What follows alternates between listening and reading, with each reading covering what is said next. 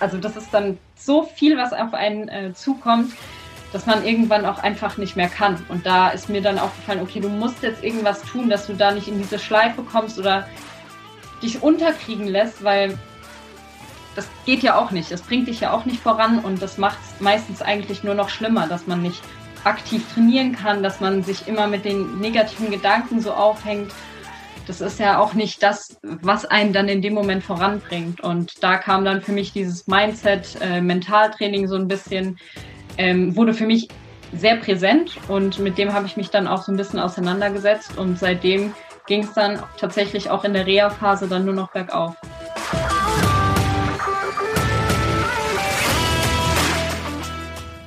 Herzlich willkommen zum Mental Performance Podcast, deinem Podcast für Mindset und Mentaltraining. Mein Name ist Patrick Thiele und als Mentaltrainer helfe ich Profisportlern dabei, die bestmöglichen Ergebnisse zu erzielen, ohne dabei an ihren mentalen Blockaden zu scheitern. Getreu dem Motto Making the Best Even Better bekommst du hier im Podcast jede Woche mentale Erfolgsstrategien für deine Top-Performance. Let's go!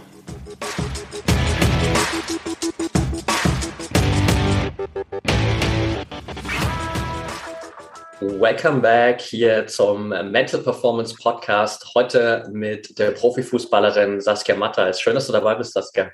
Ja, vielen Dank für die Einladung. Ich freue mich. Ja, ich freue mich sehr auf unser Gespräch heute, gerade auch, weil wir uns, äh, der ein oder andere, der hier die Folge anhört, hat es vielleicht mitbekommen, auch in den letzten Wochen beziehungsweise Monaten eigentlich sogar ähm, sehr viel auch immer wieder über dieses Mindset-Thema ausgetauscht haben, sehr viel auch über mentale Stärke gesprochen haben und jetzt gesagt haben, hey, wir packen das einfach nochmal auch hier in so eine komplette Folge und nehmen auch mal so ein bisschen deine Learnings aus dem Profifußball mit. Von daher ja, freue ich mich sehr auf die Folge und lass uns direkt einsteigen mit meinen drei Standardfragen, die ich jedem meiner Interviewgäste immer stelle. Ich nenne es immer dreimal 30. Das heißt, du hast 30 Sekunden Zeit, um jede Frage zu beantworten. Und danach machen wir dann ganz entspannt weiter. Bist du ready? Ich halte mich kurz. Okay, sehr gut.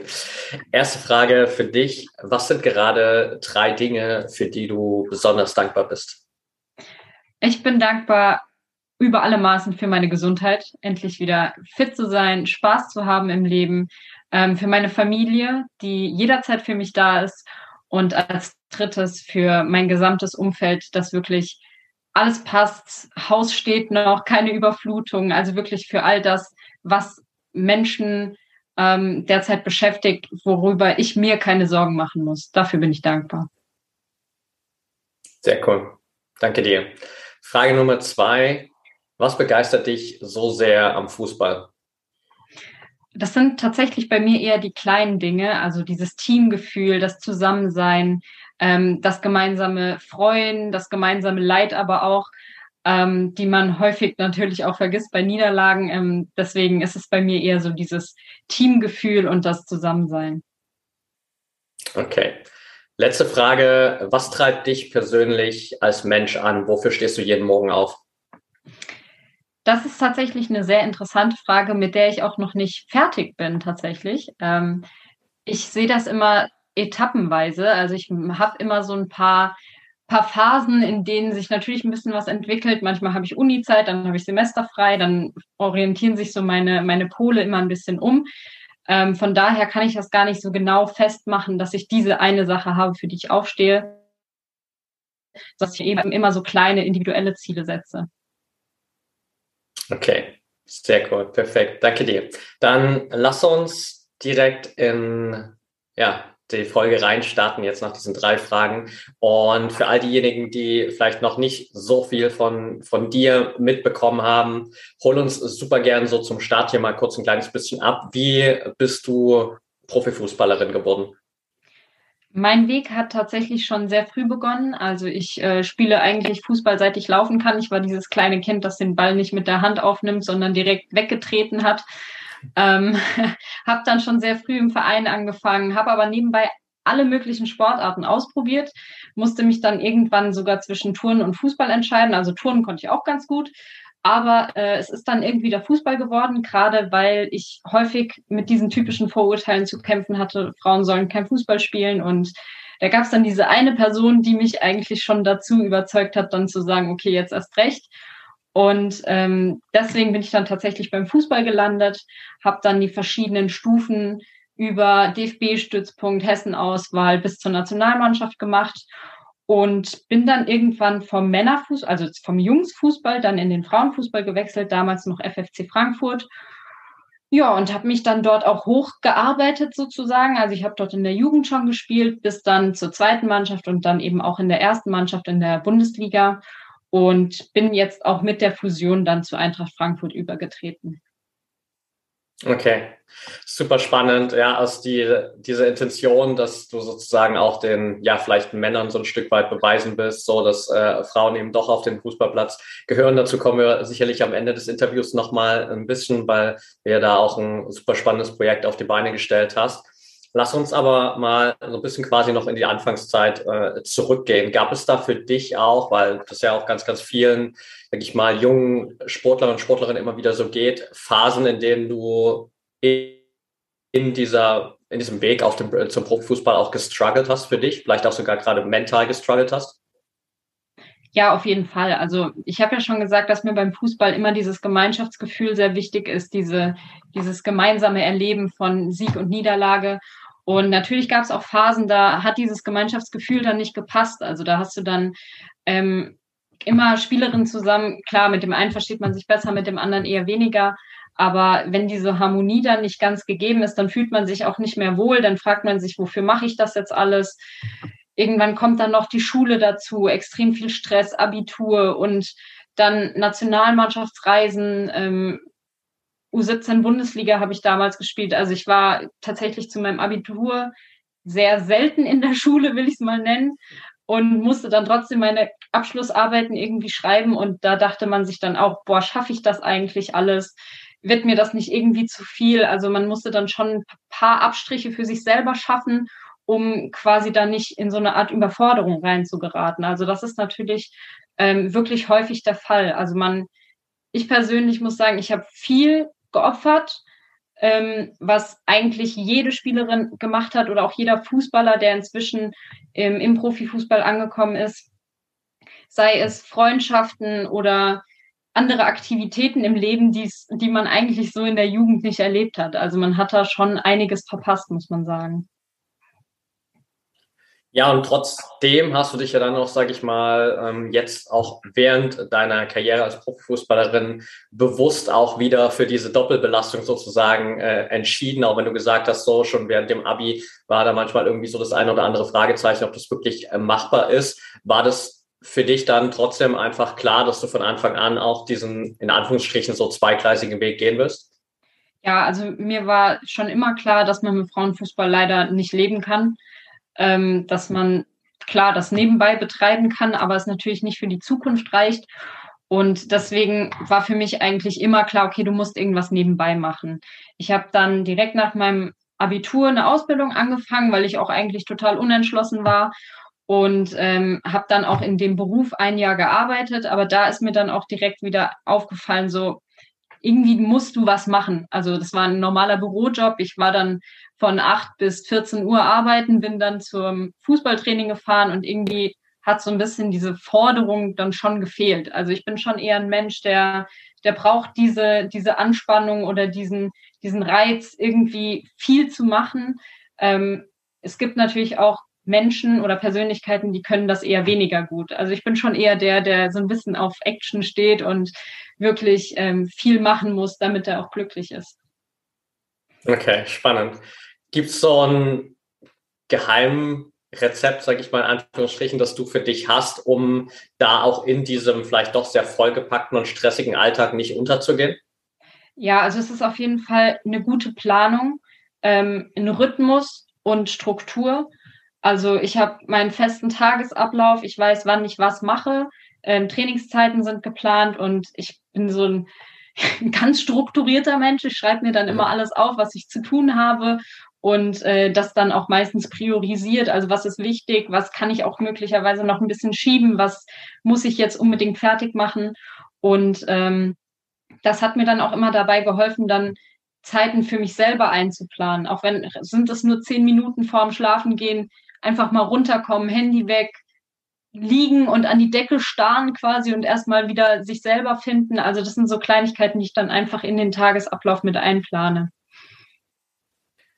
Mega gut. Also ich glaube, gerade der Tipp ist super wertvoll, weil viele der Zuhörer und Zuhörerinnen hier natürlich jetzt auch nicht Profis sind, sondern eben genauso diese Doppelbelastung haben zwischen ihrem Job, Studium, Ausbildung und äh, dem Sport dann noch zusätzlich. Und viele natürlich gerade in diesem ja, stressigen Alltag dann häufig so ein bisschen verloren gehen und äh, dann am Ende irgendwie vielleicht der, der Sport auch gar nicht mehr so diese ja super leichter Ausgleich ist und dieser Spaß ist, äh, den man sich eigentlich davon wünscht, sondern einfach irgendwie auch nur noch so eine Sache, die auf der To-Do-Liste steht, äh, weil vielleicht einfach nur zum Beispiel so kleine Dinge fehlen, wie so ein bisschen Zeit für mich selbst, um mal runterzukommen oder einfach generell so eine gewisse Struktur, um einfach dann auch all das bewältigen zu können. Mega gut. Also glaube ich super, super wertvoller Impuls und im selben Zug wahrscheinlich, sage ich mal, ist ja für dich vielleicht auch so ein bisschen dieses Thema sagen wir mal, Mindset und mentale Stärke irgendwie auch mit äh, auf die Agenda gekommen. Ich habe es schon angesprochen, so wir haben uns da die letzten Monate immer wieder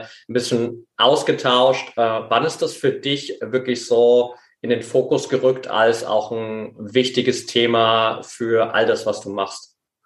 Ja, das kam eigentlich mit meiner Verletzungsphase, die ich leider äh, erleben musste, die ziemlich lang war und äh, sich sehr gezogen hat, ähm, was mit einer einfachen Innenbandsverletzung ähm, von geplanten drei Monaten war, waren dann am Ende ähm, über anderthalb Jahre, ähm, die einen wirklich sehr mitnehmen, mental und auch wirklich fordern. Also man, man weiß gar nicht, was das für ein, für ein krasser Einfluss ist, wenn man es nicht selbst erlebt hat. Also ich habe auch Freunde, die mit den allerschlimmsten Verletzungen zu kämpfen hatten und dachte mir immer, ja, aber so mit einer positiven Einstellung, da geht das doch. Und dann äh, erlebt man das selber und denkt sich so, ja, okay, ich bleib jetzt positiv und so, ne? Aber es ist dann schon hart, wirklich da dran zu bleiben und immer das Positive daran zu sehen oder Alternativen zu finden, wie man denn jetzt mit diesem ganzen, was auf einen da einbricht, umzugehen. Also ich habe mir dann 2018, wie gesagt, ähm, den Innenbandriss zugezogen dachte, nach drei Wochen ist das erledigt und in der Reha fällt dann auch, gut, der Meniskus im anderen Knie ist kaputt, der muss äh, genäht werden. Toll. Dann sitzt man da, ähm, entscheidet, okay, jetzt gut, dann, dann müssen wir das ja jetzt machen. Äh, denkt dann, okay, ein halbes Jahr später ist alles wieder gut und dann ist man auch wieder auf dem Platz, trainiert, ja, dann toll, reist er wieder. Dann ist die nächste OP, dann, also das ist dann so viel, was auf einen äh, zukommt dass man irgendwann auch einfach nicht mehr kann. Und da ist mir dann aufgefallen, okay, du musst jetzt irgendwas tun, dass du da nicht in diese Schleife kommst oder dich unterkriegen lässt, weil das geht ja auch nicht. Das bringt dich ja auch nicht voran und das macht es meistens eigentlich nur noch schlimmer, dass man nicht aktiv trainieren kann, dass man sich immer mit den negativen Gedanken so aufhängt. Das ist ja auch nicht das, was einen dann in dem Moment voranbringt. Und da kam dann für mich dieses Mindset, äh, Mentaltraining so ein bisschen ähm, wurde für mich sehr präsent und mit dem habe ich mich dann auch so ein bisschen auseinandergesetzt und seitdem ging es dann tatsächlich auch in der Reha-Phase dann nur noch bergauf. Sehr cool. Ja, ich glaube, dass diese ja permanenten Rückschläge auch einfach natürlich für den Kopf super schwer sind, weil ich kann es eben nur auch für mich so in Ansätzen nachvollziehen. Klar, ich habe mir irgendwie auch mal mein Kreuzband gerissen, aber da war es eben auch so. Klar weißt du erstmal, du bist jetzt irgendwie neun Monate Minimum raus, aber ich hatte dann auch das Glück, dass bei mir wirklich alles perfekt verlaufen ist und neun Monate später stand ich wieder auf dem Feld und dann hat auch alles wieder gepasst und ich hatte noch so ein paar kleine Wehwehchen danach, aber so drei Monate später war das dann auch alles vergessen und dann lief alles auch wieder ganz normal und wenn da natürlich so ein Rückschlag nach dem anderen kommt, ist das natürlich immer so ein bisschen ein Schlag ins Gesicht wieder und äh, für die Motivation nicht sonderlich hilfreich, sage ich mal. Gab es für dich einen Punkt in dieser Phase auch, wo du so diese ganze Karriere für dich auch hinterfragt hast und dir Gedanken gemacht hast, ob das wirklich Sinn macht? Ähm, tatsächlich am Anfang ja. Also gerade nach meinem zweiten Riss, also zweiten Meniskusriss, das war dann quasi neun Monate später nach dieser ursprünglichen Geschichte, fast zehn. Ähm, da habe ich mir dann auch gedacht, so das kann doch jetzt nicht sein, jetzt ist das schon wieder passiert. Ähm, klar, wofür mache ich das jetzt eigentlich? Und dann kam aber so der Moment, ähm, klar, ist jetzt blöd, dass der wieder gerissen ist, aber es war jetzt nie, dass ich gesagt habe, ich kann mich auf meinen Körper nicht verlassen. Also es war natürlich Verschleißriss, es war trotzdem aber irgendwie im Training passiert und es war jetzt nicht äh, mein Eigenverschulden. Also dass ich sagen würde, mein Körper konnte das einfach nicht aushalten und deswegen habe ich mir jetzt irgendwas gerissen, sondern es war tatsächlich das eine mit Gegnereinwirkung, das andere war dann halt einfach so passiert. Aber ähm, es hat mir dann trotzdem irgendwie Mut gegeben, dass ich das selbst beeinflussen konnte. Also auch gerade, wenn ich mir jetzt denke, okay, vielleicht passiert wieder was, dann weiß ich aber trotzdem, dass es möglicherweise, also das ist das, was ich mir in meinem Kopf quasi festsetze, dass es nur passiert, weil es noch einen anderen Einfluss gab. Und das ist jetzt nicht der Punkt, den ich nicht beeinflussen kann. Ähm, ich kann beeinflussen jetzt das, was beim zweiten Mal passiert ist, wenn ich müde bin, dann höre ich auf. Wenn ich mit dem Kopf nicht da bin, weil meine Gedanken woanders sind, dann fange ich gar nicht erst an. Also es sind so Kleinigkeiten, die ich an Erfahrung gewonnen habe, die mich jetzt dahin gebracht haben zu sagen, für mich ist jetzt hier Schluss, mein Körper ist fertig, ich brauche jetzt die Pause und dann weiß ich aber auch, wenn ich trainiere, dann bin ich zu 100 Prozent da. Und ich glaube, das sind so die, die Erfahrungen, die man in dem Zusammenhang auch irgendwie machen musste, um dann zu entscheiden, okay, für mich geht der Weg einfach noch weiter. Gleich geht's weiter mit der heutigen Folge. Ich will dir nur ganz kurz die Info zur ProMind Academy mitgeben. Stell dir vor, es sind die letzten Minuten vor deinem Wettkampf. Du gehst in dich, du spürst, dass du ready bist für deinen Wettkampf. Du bist fokussiert, du bist klar im Kopf und du weißt, du kannst darauf vertrauen, dass du jetzt bereit bist, um alles zu geben und deine Ziele zu erreichen. In der ProMind Academy helfen wir dir dabei, diesen Zustand immer wieder zu erreichen und dich mental bestmöglich auf deine Wettkämpfe vorzubereiten, sodass du jedes Mal rausgehen kannst mit der Sicherheit, dass du auf alles vorbereitet bist, was auf dich wartet, dass du immer wieder über dich hinauswachsen kannst und deine eigenen Grenzen sprengen kannst. Check also jetzt einfach den Link in den Shownotes aus oder geh auf promind.academy slash Training und sichere dir dein 14-tägiges kostenfreies Probetraining innerhalb der ProMind Academy. Da hast du dann die Möglichkeit, dich über neue Trainingsimpulse, ein regelmäßiges wöchentliches Live-Training und ein komplettes mentales Fitnessstudio immer wieder weiterzuentwickeln und mental zu trainieren wie die besten Athleten der Welt. Egal ob Hobbysportler, Leistungssportler oder Profisportler, innerhalb der ProMind Academy findest du für dich die besten Ressourcen, um ein echtes Mentalitätsmonster zu werden. Also check jetzt einfach den Link in den Show Notes aus oder geh auf promind.academy slash Training und dann sehen wir uns im nächsten Live-Training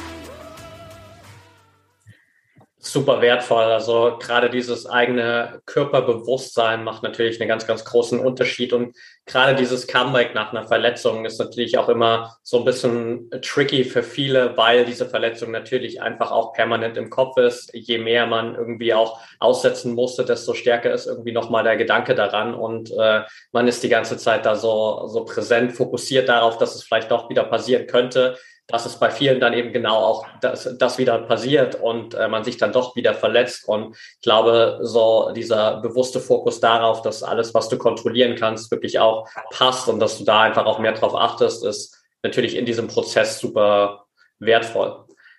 Jetzt hast du schon angesprochen, dass du so eigentlich genau in dieser Verletzungsphase für dich gestartet hast, so ein bisschen auch diesen mentalen Prozess ein bisschen mehr mit einzubeziehen. Was würdest du sagen, sind so die Dinge, die dir in dieser Verletzungsphase am meisten geholfen haben, wieder so ein bisschen quasi ja, Optimismus und Motivation aufzubauen? Ähm, tatsächlich war das Wichtigste für mich Freunde und Familie in dem Moment, die einem immer wieder so aus diesem Loch ein bisschen rausgeholt haben. Ähm, größtenteils tatsächlich bei mir dann mit der Universität, mit meinem Studium dass ich immer dieses zweite Standbein hatte, wo ich wusste, okay, ich kann jetzt zwar nicht trainieren, ich kann jetzt zwar kein Fußball spielen, aber ich kann trotzdem noch studieren. Ich kann noch, ich kann jetzt viele Kurse belegen, die ich sonst mit meinem Training nicht belegen konnte. Also es waren dann immer so ein bisschen die Ablenkung von den Freunden, von dem, was eigentlich gerade wirklich schlimm ist im Leben, zu dem, was ich daraus jetzt gerade, woraus ich profitieren kann. Und das war dann in dem Moment für mich eigentlich quasi schon ein, ein Lebensretter, will ich es mal nennen, äh, dass ich dieses Studium hatte, weil ich wirklich meinen Fokus komplett darauf setzen konnte, mit der Reha nebenbei aber wirklich wusste, okay, du stehst jetzt trotzdem morgens auf, weil du lernst jetzt was, du, du lernst für deine Zukunft. Und das hat mir in dem Moment wirklich weitergeholfen. Also ich wüsste nicht, was wäre, wenn ich wirklich nur den Fußball hätte, wie es vielleicht die meisten Männerprofis haben. Ähm, ich glaube, dann wäre ich wirklich in ein Loch gefallen. Ja, guter Vergleich, weil ich habe äh, gerade erst vor ein paar Wochen zum Beispiel mit Jan Kirschhoff ein Interview gehabt, der ja auch eine super, super lange Verletzungshistorie hatte und der eigentlich genauso das auch ein bisschen erzählt hat, so dass für ihn diese Verletzungsphasen halt immer so eine riesengroße Lehre halt waren. Und ich denke, es ist einfach eine unglaubliche Bereicherung, wenn man zumindest so diesen Fokus auf das hat, was kann ich jetzt noch machen und dann vielleicht eine zweite Aufgabe hat oder sich eine zweite Aufgabe sucht in dieser Phase und äh, sozusagen nicht den, den Fokus die ganze Zeit irgendwie gefühlt auf der Uhr hat und sich denkt, okay, wie viele Tage, Wochen, Monate, Stunden und Sekunden sind es jetzt noch, bis ich vielleicht mein Comeback geben kann, weil dann wird es unglaublich schwer. Und so läuft das natürlich auch dann ein bisschen leichter, weil du einfach natürlich auch ein Stück weit, sag ich mal, abgelenkt bist von der Aufgabe. Ja, auf jeden Fall. Also ich habe ja ähm, auch in der Zeit, in der ich verletzt war, dann, wie wir schon sagten, wir wollten dann später nochmal auf mein soziales Projekt hinaus. Ähm, da habe ich natürlich dann viel Zeit dafür gefunden. Also, dass ich da wirklich ein bisschen was vorantreiben konnte. Ähm, aber ich denke, dazu kann man dann später noch was sagen. Also damit konnte ich mich auf jeden Fall dann auch in der Zeit beschäftigen. Ja, da kommen wir auf jeden Fall gleich noch dazu. Lass uns aber äh, kurz nochmal quasi zu deinem Comeback gehen und so ein bisschen auf den Rasen gehen und vielleicht die mentalen Herausforderungen auf dem Rasen. Erste Frage, wie gut hat sich das Comeback für dich angefühlt? So gut, wie du es dir vorgestellt hast oder noch besser? noch besser auf jeden Fall, nee. Also ich, äh, das war tatsächlich ein bisschen holprig bei mir der Start. Ähm, ich bin im Testspiel eingewechselt worden und ja, kam rein und dachte so, ah ja, pff, ist jetzt dann, bin jetzt halt wieder auf dem Feld, spiele ein bisschen Fußball. Das war für mich in dem Moment gar nicht so überwältigend. Und dann ging es aber los, dass ich ein Tor geschossen habe. da habe ich noch ein Tor geschossen und dann war vorbei. Dann kamen die ganzen Emotionen, Tränen. Ähm, ich habe gezittert. Also es war dann wirklich über alle Maßen dieses Comeback dann zu sagen, okay, ich bin jetzt wieder da und es läuft halt auch wirklich. Also es war für mich dann immer die Sorge so, okay, gut, dann bist du wieder auf dem Feld, aber was ist, wenn du nicht mehr so gut bist wie vorher? Das war so immer ja. mein, mein, mein Gedanke, ne? Da ist noch ein langer Weg zu gehen und das habe ich auch da noch gemerkt in dem Spiel. Aber es hat mir dann in dem Moment eigentlich so einen Stein vom Herzen genommen. Jetzt fange ich schon wieder an zu weinen. ähm, zu wissen, es geht noch und ähm, der Weg führt noch weiter und das hat mich dann schon sehr überwältigt. Ja, sehr cool. Also ich glaube, so, gerade so eine Version vom Comeback zu haben, ist natürlich äh, so emotional super bewegend und natürlich aber auch so ein bisschen, äh, glaube ich, was das Takeaway aus dem ist, was du gesagt hast, einfach auch diesen Fokus nicht darauf zu legen, so was ist, wenn ich vielleicht in Anführungsstrichen schlechter bin, als ich es vorher war, sondern vielleicht den Fokus auch darauf zu legen, so hey, was ist, wenn ich durch all das, was ich jetzt gemacht habe, durch die ganze Reha, durch das zusätzliche Training der letzten Wochen und Monate vielleicht sogar noch besser geworden bin, als ich es vorher war. Und auch das ja wieder so eine positive Version dieses Comebacks einfach erschafft, was äh, mich auch wieder so ein bisschen von dieser Angst wegbringt, dass ich vielleicht einfach nicht mehr gut genug bin in dem Moment. Ja, also stimme ich dir komplett zu. Das war auch immer so der Gedanke, mit dem ich eben gehadert habe. Also wo ich wirklich lange zu kämpfen hatte, immer mit dem Gedanken so, boah, du bist jetzt über anderthalb Jahre raus. Wie soll das denn werden, wenn du wieder, ja. wenn du wieder anfängst? Diese ganzen Läufe, die ganze Anstrengung, die da dahinter steckt, das kriegen ja viele Leute gar nicht mit, die es selbst, die es nicht selbst erlebt haben. Man schleppt sich jeden Tag vier Stunden in die Reha ähm, macht danach noch sein Programm zu Hause. Also es, es hört ja nicht nur auf mit den vier Stunden. Man ist ja wirklich den ganzen Tag daran am Arbeiten, um wieder dahin zu kommen, wo man war. Und dann immer diesen Gedanken zu haben, so, boah, reicht das überhaupt irgendwann? Und dann kam eben auch durch das Mentaltraining dann für mich der Moment, so nach dieser zweiten Verletzung, so ganz ehrlich, mach den Gedanken weg und egal was passiert, du schaust, wie sich das entwickelt. Und vielleicht lohnt sich das Ganze. Und irgendwann kam ich dann eben bei dem Comeback dann dazu zu sagen, okay, es hat sich auf jeden Fall gelohnt und der Weg wird noch weitergehen. Du wirst stärker zurückkommen, als du es wahrscheinlich vorher warst. Auch wenn sich das so richtig klischeehaft immer anhört, mit dem Comeback stronger, aber ähm, gerade diese ganzen diese ganze Arbeit, die man da leistet und die ganzen Erfahrungen, die man mitnimmt, die machen einen dann schon stärker. Definitiv. Und äh, ich meine, selbst wenn es vielleicht so ein bisschen klischeehaft klingt, das kommt halt schon von irgendwo her. Also äh, irgendwo ist das Ganze mal entstanden und da hat es für, für viele sehr, sehr gut funktioniert und funktioniert es auch immer noch, weil ich einfach natürlich diese positive Version der Zukunft irgendwie auch im Fokus habe, weil so, so Hashtag ähm, Comeback weaker, also schwächer als du vorher warst, funktioniert da, glaube ich, nicht so gut. Ähm, und von daher äh, ist das natürlich einfach eine, eine sehr, sehr wertvolle Erkenntnis. Was würdest du sagen, sind für dich so generell im Fußball die größten mentalen Herausforderungen? Ja, es gibt eine Menge, würde ich sagen. Ich finde das jetzt schwierig äh, runterzubrechen.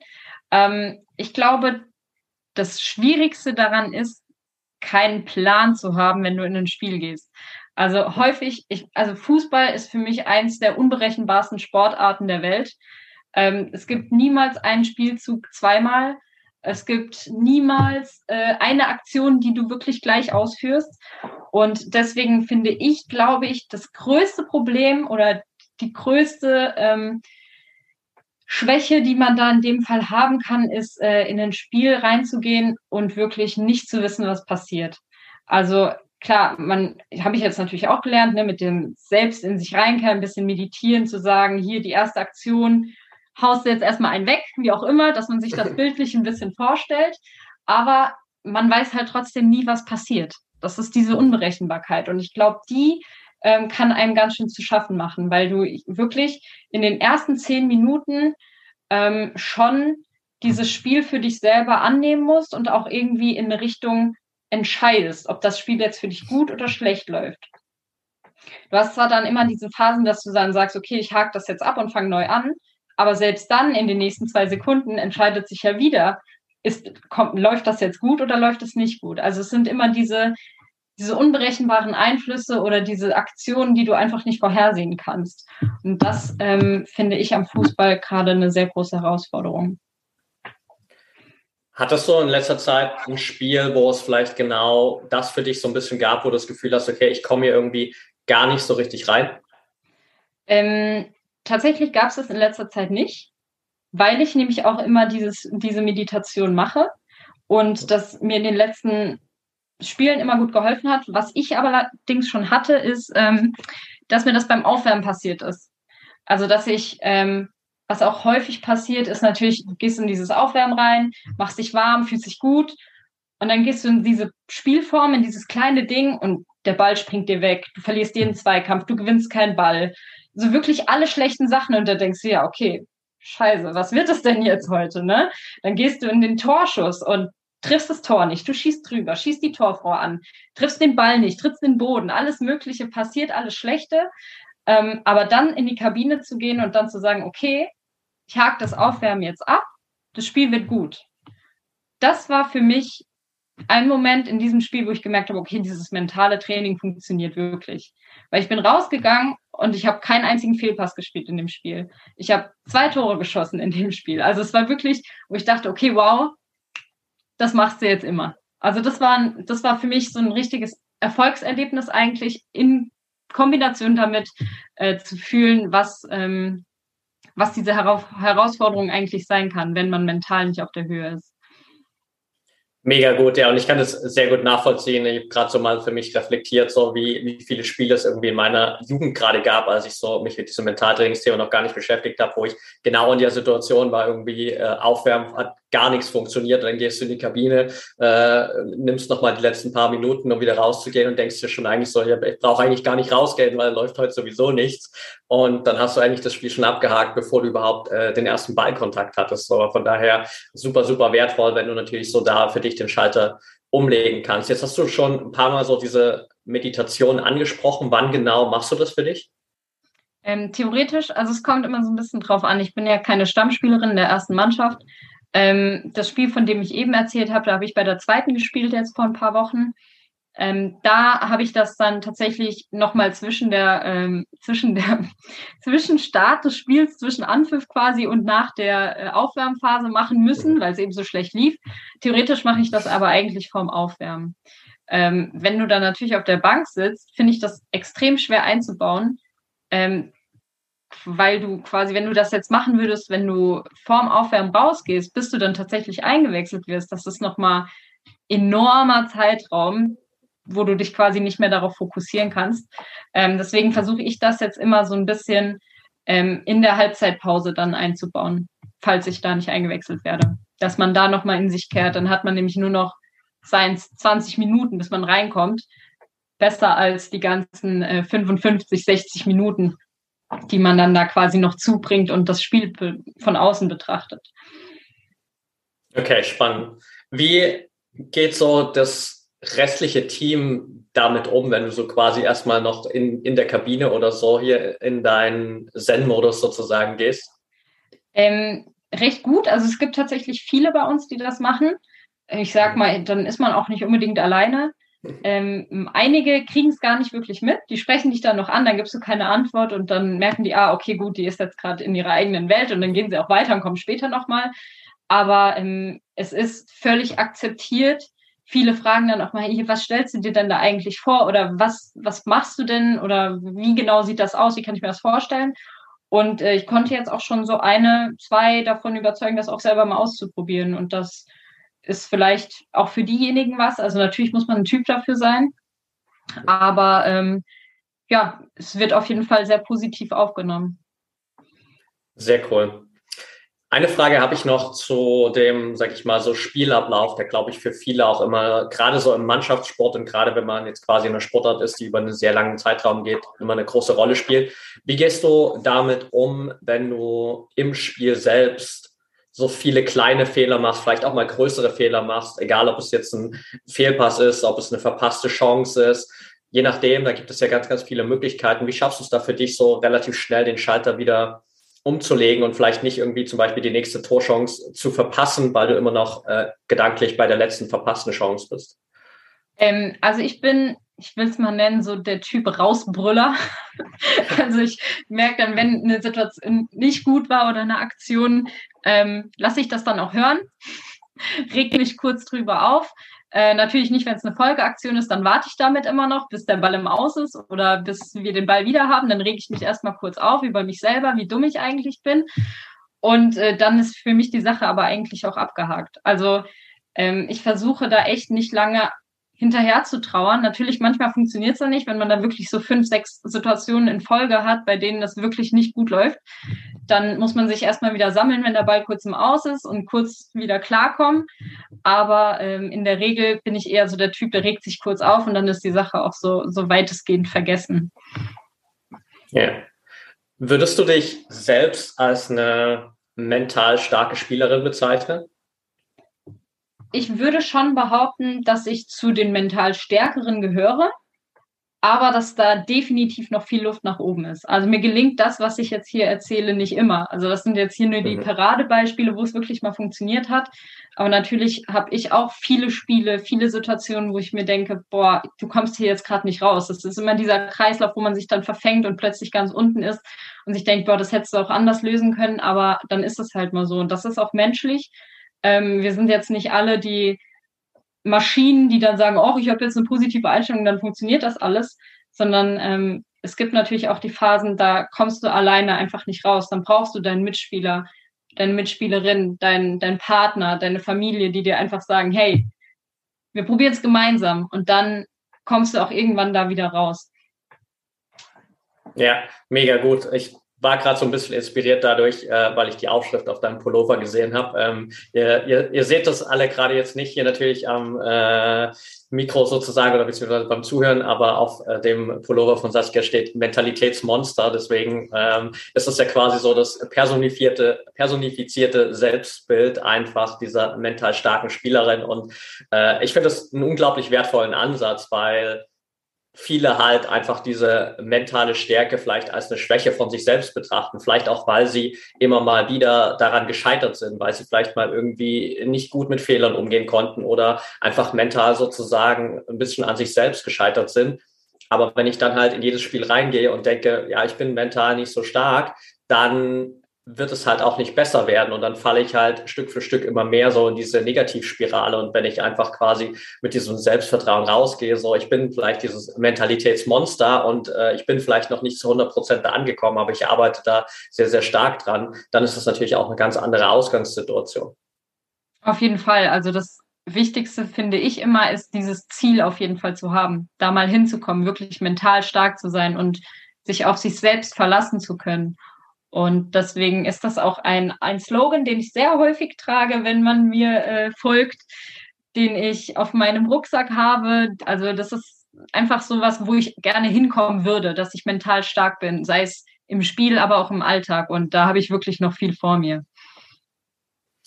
Sehr cool. Aber das Wichtigste, wie wir alle wissen, ist der Prozess dahin und Mentaltraining ist auch einfach ein super langer Prozess, aber einfach diesen ersten Schritt zu machen, ist natürlich äh, schon das, das Wichtigste überhaupt, sich selbst vielleicht auch ein bisschen daran zu erinnern, so, hey, was ist eigentlich das Ziel, wo ich mal hin will? Und das bringt mich vielleicht noch so ein bisschen zu einem anderen mentalen Thema oder eine mentale Herausforderung, ähm, die für dich und die natürlich gerade auch im Frauenfußball immer irgendwie auch ein, auch ein Thema ist. So, wie gehst du persönlich mit der leider vor allem in Deutschland immer noch ähm, recht negativen, sag ich mal, Meinung über den Frauenfußball um, gerade was jetzt so den Vergleich Männer-Frauen angeht oder was vielleicht gerade auch so die Kommentare aus der Männerwelt angeht? Ja, du hast es gerade schon gesagt, glücklicherweise veraltet.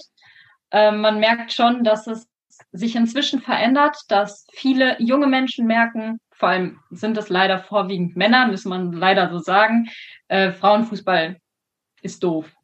Die gehen schon mit diesem Grundsatz an diese ganze Sache dran. Ähm, die ältere Generation wird man davon auch leider nicht mehr überzeugen können.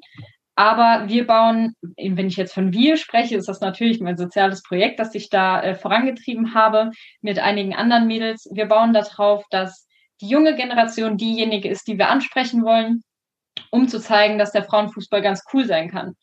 Es ist nicht unbedingt nur der Wochenendsport am Sonntag, mit dem ich mit meiner gesamten Familie hingehen kann, aber auch.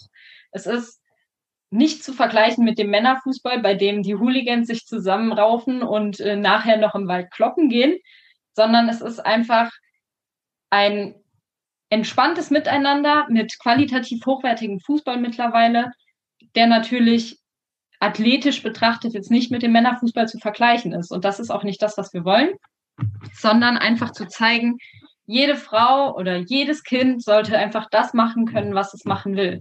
Und wenn es Mädchen ist, äh, wenn es das Mädchen ist, das sagt, ich möchte Fußball spielen, dann soll es doch Fußball spielen, wenn es das will.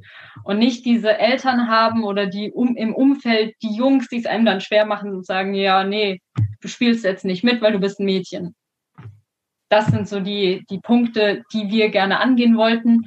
Und ähm, was uns, glaube ich, jetzt auch mit der Zeit, die uns ja natürlich auch entgegenkommt, äh, mit dem Fortschritt dann auf jeden Fall helfen wird.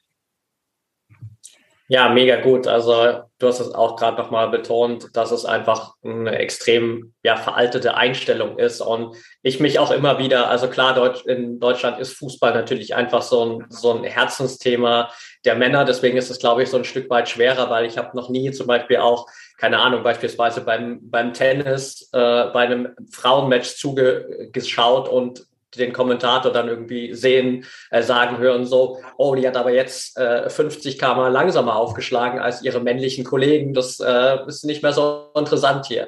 Also das ist halt immer dieser Vergleich zwischen Männern und Frauen, wo ja jedem bewusst ist, dass da einfach eine andere athletische Grundlage da ist. Und dass es ja aber auch gar nicht darum geht, quasi den Männerfußball eins zu eins zu kopieren, sondern es ist halt Frauenfußball und äh, der kann auf dem eigenen individuellen Niveau äh, genauso gut sein. Und das ist, glaube ich, das, was super, super wichtig ist. Wo siehst du da gerade so in, in Deutschland, um da mal so ein bisschen quasi auch in die, das soziale Projekt, äh, jetzt haben wir schon ein paar Mal drüber geredet, heißt Lipstick Crew, richtig? Korrekt. Genau. Ähm, da, äh, wo siehst du da in Deutschland so die größten, sag ich mal, Veränderungspotenziale noch? Also wo kann man da am meisten bewegen? Ja, also um das erstmal vorweg, vorwegzuschalten, wenn man ja mal über die Grenzen schaut, beispielhaft England. Da funktioniert es ja auch. Da sind die Stadien voll bei den Frauen. Ähm, die Menschen sind begeistert dafür und du fragst dich natürlich, warum kann das hier in Deutschland nicht funktionieren? Natürlich ist das eine Problem eben die Generation, dass es hier in Deutschland Tradition ist, dass die Frauen äh, kein Fußball spielen oder generell nichts Männerartiges machen. Ähm, aber auch England war eine traditionsreiche äh, Fußballgeschichte und selbst die begeistern sich jetzt für den Frauenfußball.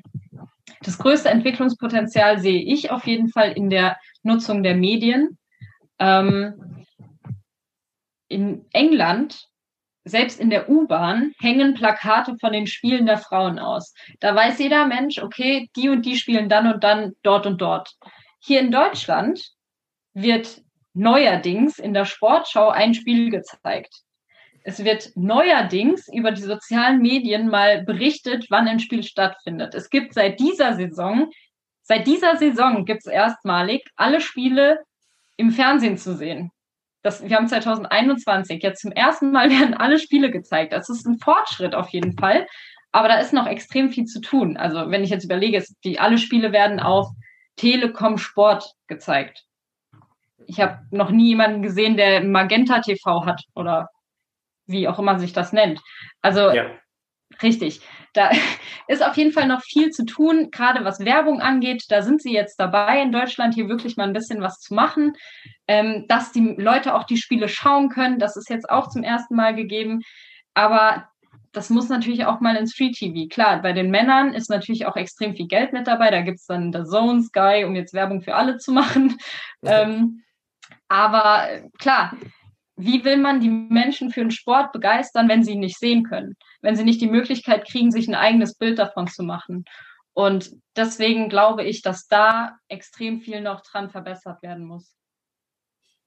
Ja, definitiv. Also ich glaube, das ist halt dann so ein bisschen so eine selbsterfüllende Prophezeiung, vielleicht auch ein Stück weit durch die Medien, so weil man vielleicht sagt, naja, das, äh, das schaut sich keiner an, das Interesse ist ja nicht so groß. Ja gut, aber wenn die Spiele nicht frei verfügbar zu sehen sind, dann schaut es sich logischerweise keiner an, weil die Leute ja gar nicht die Möglichkeit dafür haben. Und wenn sie es vielleicht auch noch nie gesehen haben, die Hürde natürlich auch größer ist zu sagen, okay, ich hole mir jetzt nur zum Beispiel für die äh, Frauen-Fußball-Bundesliga Magenta Sport, damit ich das anschauen kann, obwohl ich noch gar keine Möglichkeit hatte, um mir da so ein paar Impulse mal zu hören und zu schauen, so, hey, ist das wirklich das, was ich anschauen will? Also das ist, glaube ich, so dieser ganz wichtige Schritt, den es braucht, zu sagen, okay, wir nehmen das jetzt mal ins Free TV mit rein, geben den Leuten einfach mal die Chance, sich das anzuschauen und dann kann man später ja, ähnlich wie es ja auch beim Männerfußball passiert ist, Stück für Stück vielleicht schauen, okay, was davon nimmt man jetzt wieder ins, ins Pay-TV, weil die Leute es sich trotzdem anschauen, dann verdienen die Medien trotzdem ihr Geld damit so und äh, haben das, was sie wollten am Ende, aber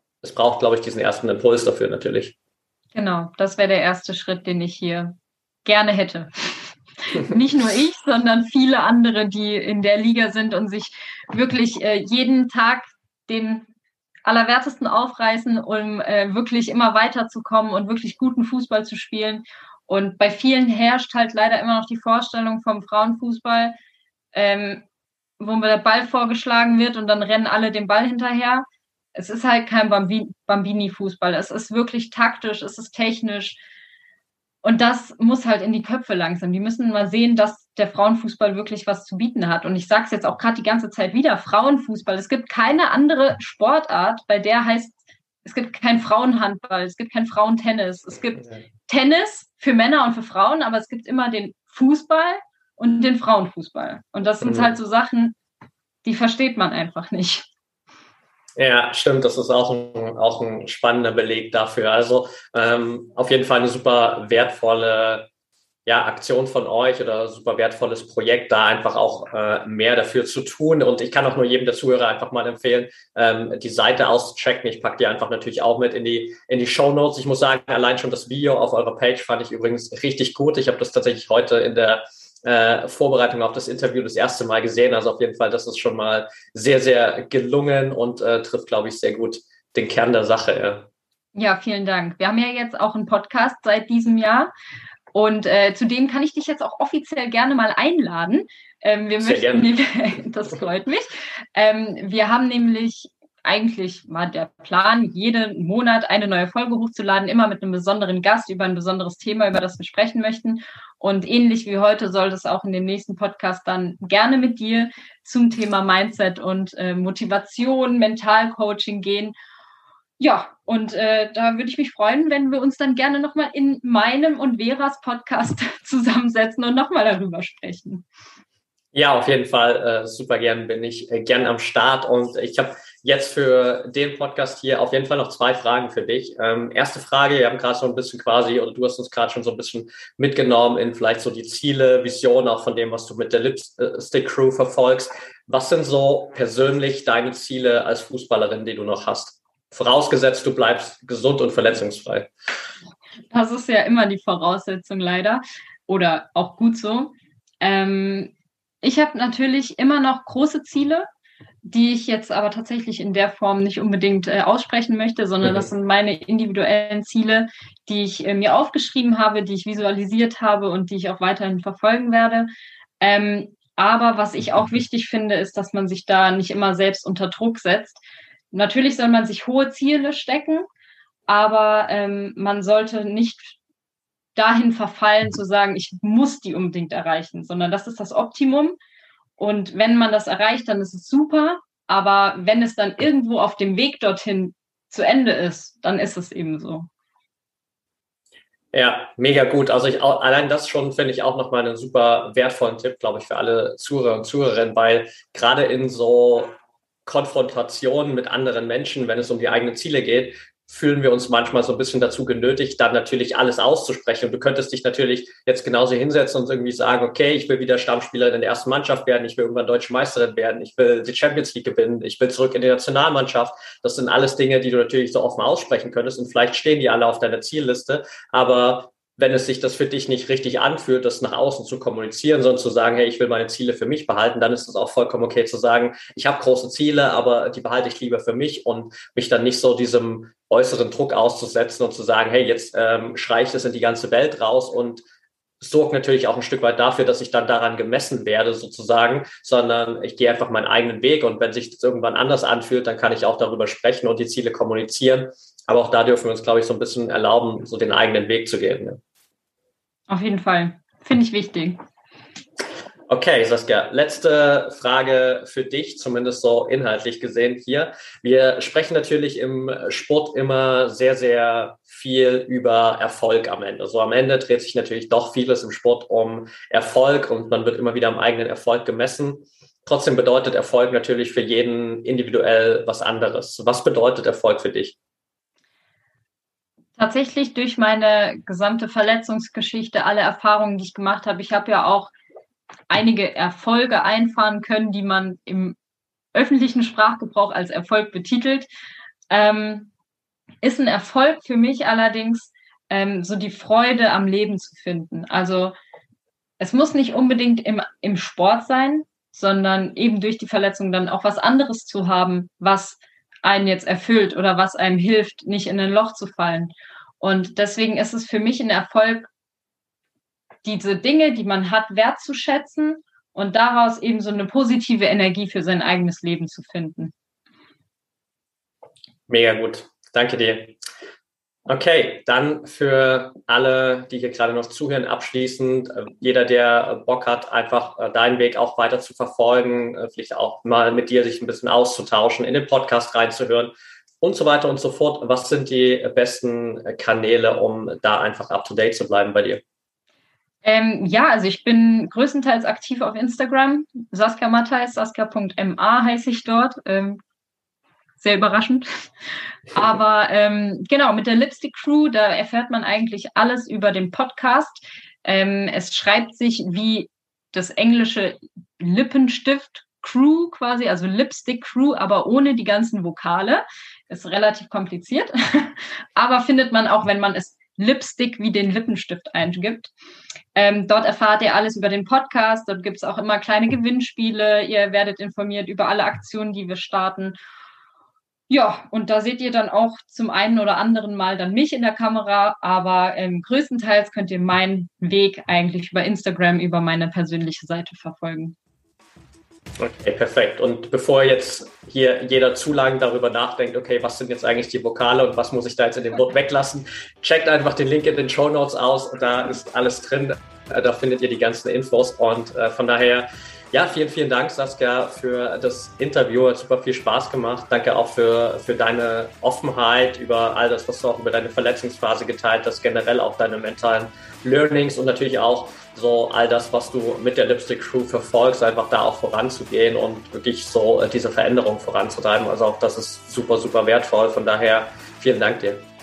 Also ich danke dir nochmal, dass ich hier sein durfte. Es waren wirklich sehr interessante Gespräche und Fragen, die mich auch nochmal dazu angeregt haben, über all das nochmal nachzudenken und ein bisschen zu reflektieren, äh, was sich tatsächlich in den letzten Monaten, Jahren, äh, was sich da verändert hat. Und äh, deswegen danke dir nochmal, dass ich heute hier sein durfte.